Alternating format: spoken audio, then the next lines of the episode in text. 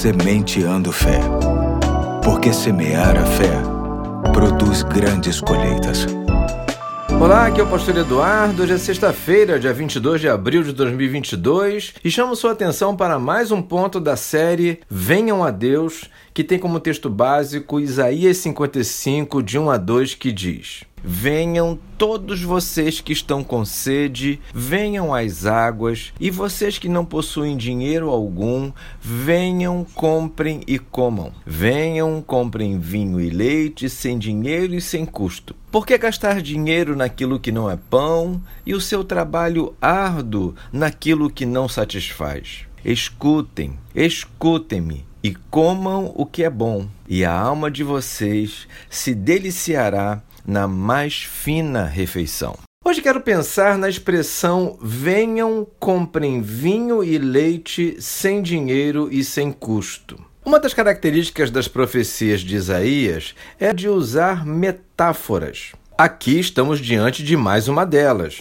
Logicamente que a profecia não está autenticamente se referindo à aquisição de produtos leite e vinho, mas sim se referindo a tais produtos como símbolos de satisfação plena, comparados então com aquilo que verdadeiramente traz satisfação plena a todas as pessoas, que se traduz na salvação de suas vidas da condenação eterna que o pecado promove, salvação esta que só Jesus pode proporcionar por conta do fato de que ele pagou com a sua própria vida o nosso resgate desta condenação. Portanto, aqui podemos entender que comprar sem dinheiro é mesmo um paradoxo que explica que a salvação é um dom gratuito para aqueles que a desejam. Ai de nós se tivéssemos que pagar por ela. Estaríamos todos ainda perdidos. Ninguém pode pagar pela salvação que Jesus oferece. O que ele oferece é inestimável, sem preço,